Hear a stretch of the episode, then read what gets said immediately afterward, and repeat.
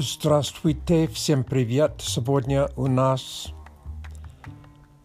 говорящий челлендж номер 19.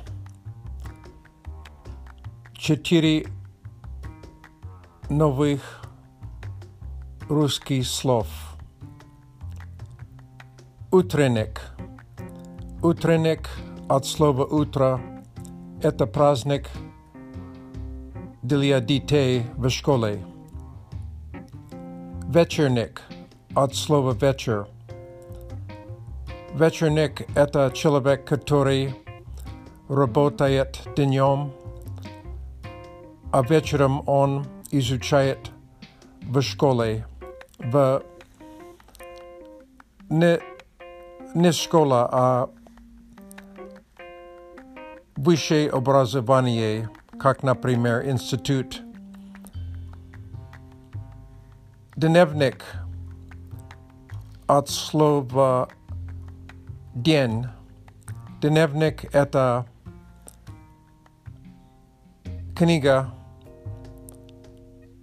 Vakatorum Vakatore Mojna Napisat Stoshluchilos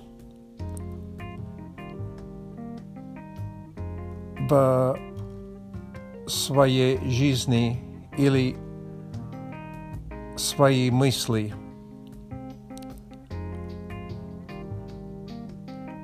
А также я слово «ночник» от слова «ночь», но это маленькая лампа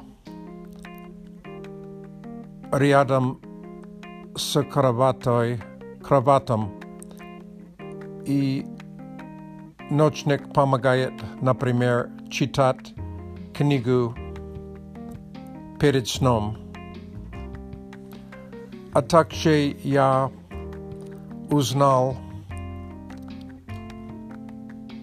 это не слово, но два слова полду, полду, полду. Когда вода zamerzajet, kak na primer ozora, jest ljot na povrhnosti azura. I jestli ljot dostatočna tolsti možna hadit ili jezdit, daže jezdit на машине на нем. И это пальду, пальду, па плюс слово лед, пальду.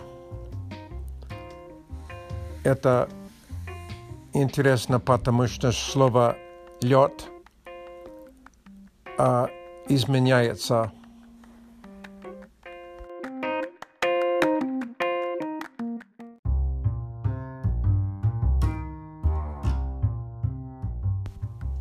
předlaženie. Po vremia velikoj atečestvenoj vojní gruzoviky jezdili paldu i prinasili Leningradu jedu. Мне нравится učit, nové ruské slova, no важнее для меня практика, чтобы применить и использовать слова, которые я уже знаю. Недавно температура в Портланде, Орегон, была 1 градусов, 1 градус.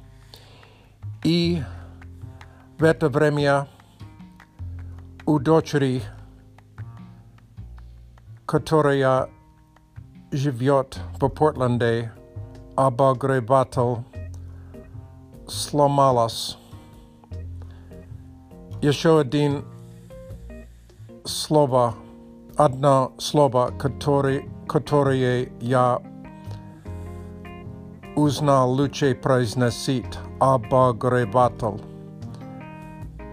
Abra grebatel slomalas i je nužna bylo pozvenit master, master, štoby pačinit abba grebatel.